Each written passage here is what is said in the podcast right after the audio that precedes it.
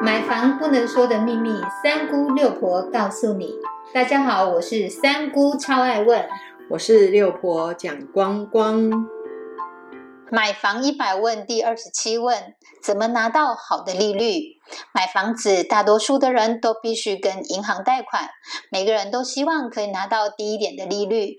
但是你有没有想过，怎么跟银行拿到好的利率跟贷款成数，或者是我们到底需要对银行有哪些贡献度，才有可能争取到低的利率？六波，赶快来教教大家吧！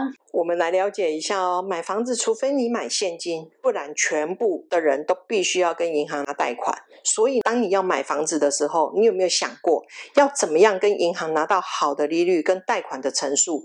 我们先来了解一下利率的部分。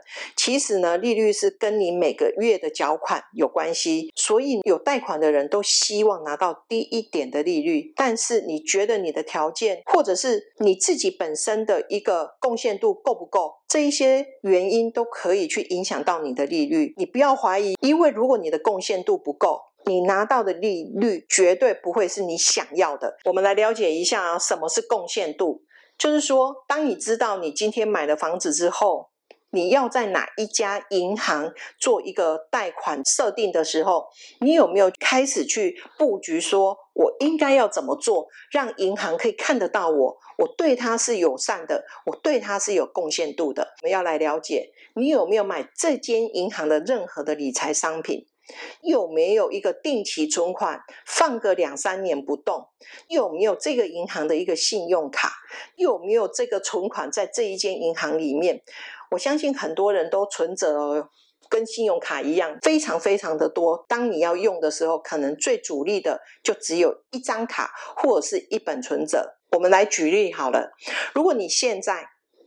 在土地银行，你刚好有买了他的理财商品，又刚好你在土地银行又放了一个定存，又刚好你又使用了土地银行的领养卡，又刚好你的薪水转账就在土地银行里面，那么你就是他们土地银行的优质客户。当大家都在争取利率的时候，银行反而知道你是他们长期的客户，他还主动会降利率给你。如果你刚好都没有这间银行的任何的一个存款呐、理财商品呐，或者是信用卡，那你觉得银行有没有可能？给你一个比较低的利率，六婆要跟大家讲答案，不可能。所以我们要来了解一个好的贡献度，就要从你买房子的一个开始。我们先来谈预售屋。如果你今天买的是预售屋，你有相当长的时间准备，那你也可以从建设公司那边先去了解。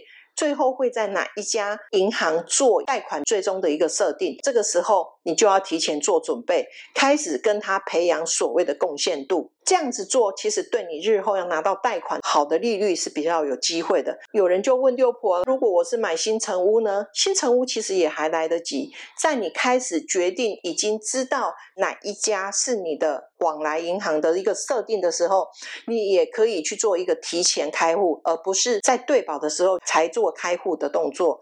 然后你把所有你身上的钱呢，先集中到他们银行去，在这个时候，你也可以先办一张他们的信用卡。你知道吗？在你对保的时候，这都是非常加分的。如果你连刚刚六婆讲的贡献度，你都觉得有必要吗？要真的这么做吗？如果你还有怀疑的话，那到时候你拿不到好的利率，你才后悔。这样子事实上都是来不及的事情了。所以你要好的利率或者是贷款成数，你在犹豫不决的时候，你一定要先去请教建设公司。相信多数的建设公司都会给你一个比较好的建议。我们再话说回来，建设公司其实在一般个案都会所谓的签专案，就是说针对这个案子，他会拿到比较好的利率。六婆会建议大。大家在最后的部分，就是去做一个跟建设公司他们呃配合的银行，这样子会比较好，因为他们的专案利率一定会比你自己去拿还要低。如果呢还有其他的问题，六婆也欢迎大家在底下留言。原来想要争取到较低的利率，是要看我们对贷款银行是否有贡献度来作为评分参考，而且贷款时不只要注意利率这个部分，就连贷款的成数也是非常重要的哦。谢谢您的收听。